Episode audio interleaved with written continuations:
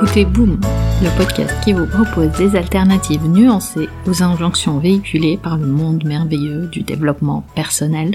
Et je suis Nadia Fulnori. Épisode 54, les résolutions. Comment allez-vous? Savez-vous que la plupart des gens lâchent leurs bonnes résolutions du nouvel an avant le mois de février? Mais pourquoi? Parce que beaucoup finissent une année en décidant que la suivante sera différente. C'était mon cas aussi pendant des années. J'avais en début d'année toujours la résolution de me comporter complètement différemment de l'année précédente. Et je continuais à vivre dans cette illusion de tout changer. Mais j'ai réalisé quelque chose. La plupart des résolutions du nouvel an échouent parce que nous essayons de ne pas faire ce que nous avons fait ou ressenti auparavant. Alors j'ai cherché à comprendre comment faire quand on veut quand même progresser dans sa vie? On est bien d'accord que c'est une question que l'on pourrait se poser, même un 13 mars ou un 15 août. Mais il y a quelque chose avec le nouvel an un éclat de promesses que la nouvelle année apporte un nouveau cycle qui démarre.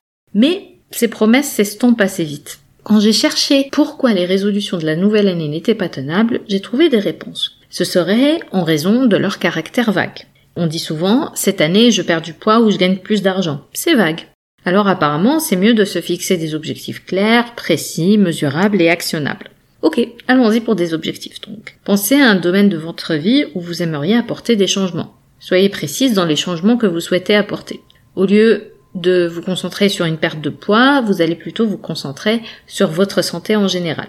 Et à partir de ce moment-là, vous allez vous fixer des objectifs comme par exemple manger 5 repas avec des légumes régulièrement. 5 repas par semaine. Fait maison. Ou faire 5 minutes d'activité physique par jour. Mais je vois un problème quand même avec cette injonction à se fixer des objectifs. Je tiens à vous dire que je n'ai rien contre les objectifs. C'est même de cette façon je progresse personnellement.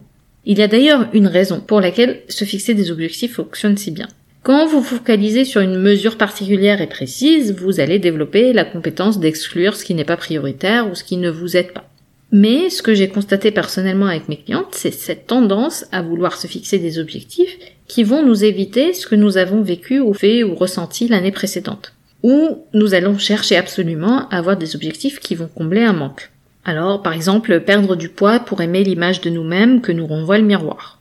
Ou avoir plus d'argent pour hériter euh, de sentir la peur d'en manquer. Vouloir trouver ou retrouver l'amour pour ne plus jamais sentir d'émotions négatives dans son couple. Un exemple précis de ce que j'ai personnellement vécu après 2020. Une année mémorable, n'est-ce pas, à l'échelle planétaire. Pour moi, j'ai ressenti beaucoup de frustration sur plusieurs aspects de ma vie. Pourtant, mes objectifs étaient bien précis. Mais les imprévus de cette année-là étaient quand même beaucoup plus qu'aléatoires. Et je me souviens qu'au début de 2021, beaucoup de mes objectifs étaient une façon d'éviter cette frustration.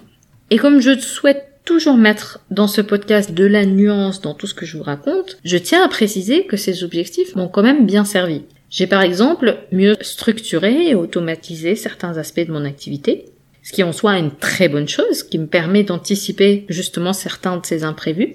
Mais ces objectifs, j'ai ressenti que je les ai fixés parfois avec une énergie de peur. Des objectifs qui viennent combler un manque ressenti dans le passé. Et c'est ce que nous avons en général tendance à faire.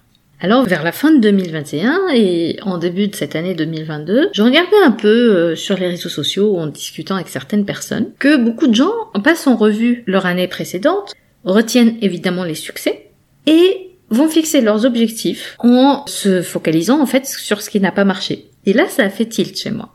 Et si la nouvelle année ne devait pas consister justement à éviter de faire ce que vous avez fait dans le passé? Et si la nouvelle année pouvait juste consister à comprendre pourquoi vous avez fait ce que vous avez fait l'année précédente, pour ensuite créer de l'espace et une tranquillité d'esprit qui permettent l'introspection, qui vous permettent d'examiner les intentions que vous voulez mettre sur cette nouvelle année, ce nouveau cycle qui démarre. Parce que une intention, va préparer le terrain pour ce que vous voulez accomplir à travers vos actions. Et une intention, ça vient avant un objectif. En fait, elle clarifie ce que vous voulez être et faire plutôt que ce que vous voulez accomplir. Et aussi, elle clarifie quelle énergie on veut prioriser. Bien sûr, notre cerveau d'humain va toujours nous renvoyer de la peur. Mais qu'est-ce qui, au fond, va apporter quelque chose autre que la peur? Des émotions comme la joie, la paix, l'abondance, l'amour, la liberté, et personnellement, en créant de l'espace ces dernières semaines pour examiner mes intentions, je me suis rendu compte que mes priorités étaient très simples, même si mon ambition reste grande. Mettre l'action sur mon bien-être physique et mental, continuer à apprendre, créer plus de connexions, continuer à aimer, explorer ma créativité. Parce que si les deux dernières années m'ont appris une chose, c'est bien celle-là. Arrêtez de vouloir absolument se soumettre à ces injonctions du toujours plus, toujours plus vite pour échapper à l'expérience des émotions inconfortables. C'est juste à ça que ça sert. Et commencez à développer des compétences qui facilitent la vie. Des compétences qui se développent avec le temps, qui s'améliorent avec l'expérience et qui viennent d'une pratique très consciente et intentionnelle. Et c'est de cette façon que j'oriente personnellement mon année. Ma mission avec ce podcast est de vous donner des outils qui vous aident à développer ces compétences loin de toute injonction. Alors maintenant, c'est à vous de me dire. La nouvelle année est là, 2021 est derrière nous. Qu'est-ce que ça signifie pour vous? Est-ce fixer des résolutions et des objectifs que vous allez lâcher en février. Ou alors vous engager pour une intention qui va guider vos actions beaucoup plus longtemps. Mais avant ça, je vous invite à examiner tout ce qui détourne votre énergie en ce moment. Ces choses, est-ce qu'elles vous servent ou au contraire vous retiennent pour développer les compétences que vous souhaitez développer?